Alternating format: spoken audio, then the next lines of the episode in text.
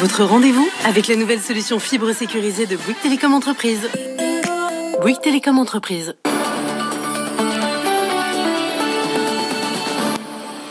Et elle a une ce soir, c'est l'annonce de euh, Moderna, la biotech américaine annonce un candidat vaccin contre la Covid efficace à plus de 94%. La biotech euh, compte fabriquer 20 millions de doses d'ici euh, fin décembre. En moins de trois semaines, trois laboratoires ont annoncé la découverte d'un vaccin efficace. Hélène Cornet. La technologie utilisée par Moderna est la même que celle de Pfizer, une technologie récente dite de l'ARN messager qui a l'immense avantage de permettre une production à grande échelle plus rapidement que les vaccins classiques. Mais contrairement au vaccin de Pfizer, celui de Moderna peut être stocké à moins 20 degrés seulement. Le laboratoire basé à Boston communique sur des résultats préliminaires très encourageants de son essai clinique sur 30 000 personnes, avec plus de 94% d'efficacité. Moderna a suivi en effet 95 premiers patients infectés par le coronavirus, dont 5 avaient été vaccinés. Aucun des n'a développé de forme grave de la maladie. L'étude n'est pas terminée. Moderna pense la finaliser dans une dizaine de jours et demander dans la foulée une autorisation de mise sur le marché auprès des autorités de santé. La production a déjà démarré aux États-Unis. Pour l'Europe, le laboratoire a signé un partenariat avec un industriel suisse et négocie actuellement des contrats avec l'Union européenne, un vaccin financé entièrement par le gouvernement américain pour plus d'un milliard de dollars. Et cette annonce d'un vaccin efficace à près de 95%, eh bien, ça plaît à Wall Street. On retrouve tout de suite Sabrina Cagliozzi depuis euh, New York. Et Sabrina termine, euh, Wall Street termine sur des records ce soir.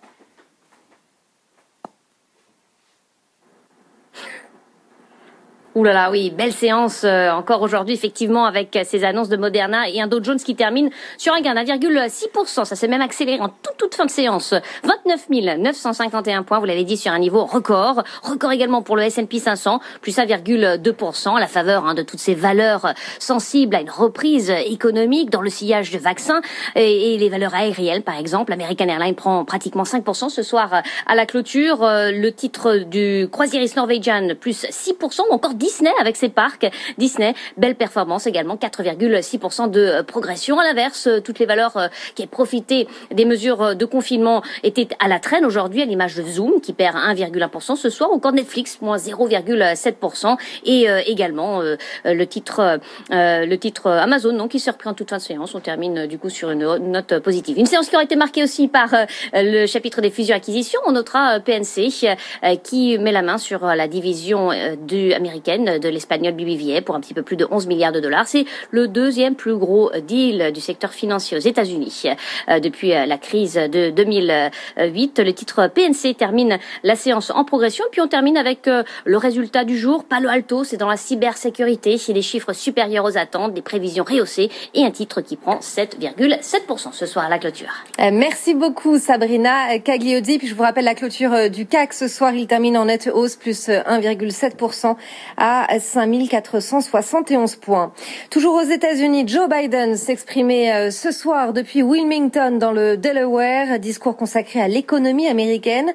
Un soutien immédiat doit être apporté rapidement à l'économie selon lui et il dit vouloir créer 3 millions d'emplois bien payés. Le président élu veut que les entreprises et les riches payent leur juste part.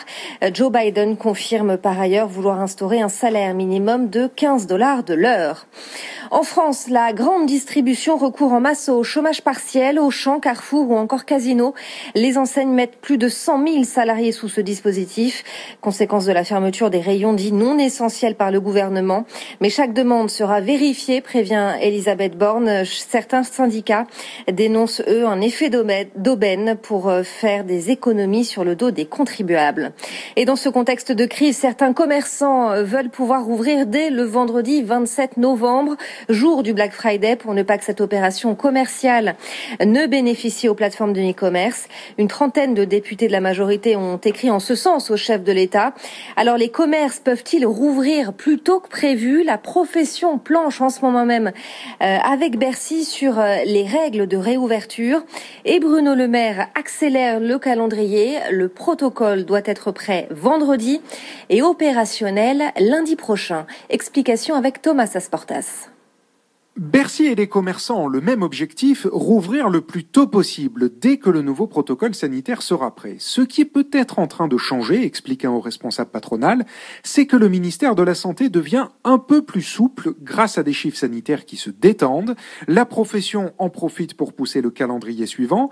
Un conseil de défense aura lieu en début de semaine prochaine pour arbitrer. Les commerçants demandent ensuite 2-3 jours pour préparer les magasins à une réouverture vendredi 27 novembre pour le top départ du Black Friday. En attendant d'être fixés sur le calendrier, les commerçants pèsent de tout leur poids pour obtenir un protocole adapté aux réalités. Le relèvement de la jauge n'est tout simplement pas faisable dans les plus petits commerces, martel un patron de filière. Quant à la prise de rendez-vous obligatoire, le gouvernement serait en train de lâcher du lest pour ne la réserver qu'aux activités qui l'ont mise en place au printemps dernier, comme les coiffeurs ou les salons de beauté. Un collectif mené par euh, Attac lance une pétition pour imposer une taxe exceptionnelle sur les ventes d'Amazon. Parmi les signataires, une centaine de responsables politiques et syndicaux. Et puis on, on termine euh, avec cette information de l'hebdomadaire Le Point. La réouverture des bars et des restaurants n'interviendrait pas avant le 15 janvier, voire le 1er février 2021. Dans l'actualité entreprise, ça bouge dans le secteur bancaire en Espagne. La deuxième banque espagnole, BBVA, annonce qu'elle entame des discussions avec Banco de Sabadell la cinquième banque du pays pour une possible fusion. Un peu plus tôt dans la journée, BBVA avait annoncé avoir vendu sa filiale aux États-Unis à un groupe américain, PNC Financial Services, pour 10 milliards d'euros. PSA s'attend à d'autres mouvements de consolidation entre constructeurs, une consolidation pour financer les investissements nécessaires à l'électrification des gammes. Seuls les plus agiles survivront, a déclaré Carlos Tavares. Le process de fusion entre PSA et Fiat Chrysler sera finalisé au premier trimestre 2021. Ça s'agite euh, de nouveau au sein de l'alliance Renault-Nissan-Mitsubishi. Nissan a vigoureusement démenti les informations de Bloomberg sur une possible réduction de sa part de 34% dans Mitsubishi. Mais sur le fond, Nissan cherche en fait à mettre la pression sur son compatriote japonais qui peine à se redresser et oblige aussi Renault à accélérer son plan de restructuration. Mathieu Pechberti. Les grandes manœuvres sont relancées au sein de l'Alliance. Nissan est en train de se redresser plus vite que prévu, comme ses résultats l'ont prouvé la semaine passée. Du coup, la menace de vente de Mitsubishi est un moyen de mettre la pression sur son compatriote, qui souffre encore de la crise et plombe ses comptes. En réalité, Nissan a toujours eu l'idée inverse de prendre le contrôle du constructeur, dont il détient 34% d'autant que l'actionnaire historique de Mitsubishi, qui en détient encore 20%, serait prêt à tout céder à Nissan. Alors qu'il entame déjà sa sortie de crise, Nissan relance la course au leadership au sein de l'Alliance. Un signal reçu 5 sur 5 par Renault qui avance tambour battant sur son plan de restructuration annoncé en juin. Son nouveau patron Luca De Meo présentera d'ailleurs son plan stratégique en janvier. Déjà dans l'air depuis l'affaire Ghosn, la remise à plat de l'Alliance va devenir inévitable en sortie de crise. Et alors, aujourd'hui l'Alliance, Nissan montre qu'il a bien l'intention de rééquilibrer les forces. Les explications de Mathieu Pechberti. Hongrie et Pologne opposent leur veto au budget de l'UE, ce qui bloque le budget 2021-2027, mais aussi le plan de relance européen de 750 milliards d'euros.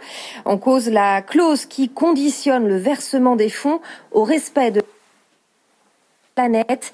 Il couvre la zone Asie-Pacifique. Après dix ans de pourparlers, 15 pays ont signé la création de cette zone de libre-échange. Parmi eux, la Chine, le Japon, la Corée du Sud, l'Australie et les dix États de l'ASEAN.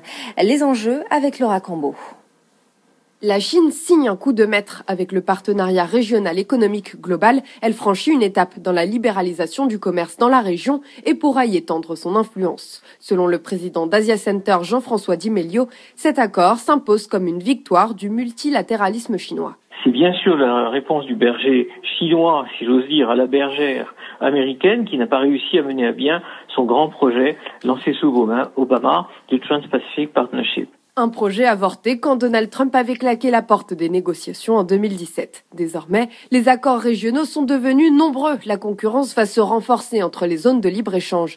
C'est pourquoi Wilfried Galland, directeur stratégiste pour Montpensier Finance, pense que l'Occident va devoir réagir vite. Il va falloir que l'Europe soit assez maligne. Comment est-ce qu'elle va réussir à s'insérer dans ce jeu-là? Comment est-ce que Joe Biden aussi va peut-être essayer? Il a dit hein, qu'il allait essayer de revivifier cet accord, de revitaliser euh, l'accord transpartenarial pacifique d'Obama. Ça me paraît compliqué, mais ça va être un, véritable enjeu parce que cette régionalisation, c'est le monde dans lequel on va vivre. Avec 30% du PIB mondial et 2 milliards d'habitants, cet accord commercial entre pays asiatiques est le plus important au monde, loin devant l'Union européenne. À suivre le grand journal de l'écho, Edwige Chevrillon euh, recevait ce soir Laurent Escure, le secrétaire général de l'UNSA. La 16e édition des BFM Awards, le rendez-vous de la réussite française, récompensera les entrepreneurs moteurs de l'économie dans différentes catégories. Entrepreneurs de l'année, saga familiale, engagement, performance à l'international, révélation et grand prix manager de la décennie. Les BFM Awards présentés par Sandra Gondouin et Christophe Jacubizine lundi 30 novembre à 21h sur BFM Business et RMC Story, canal 23. La 16e cérémonie des BFM Awards avec BNP Paribas Banque Privée, la banque d'un monde qui change.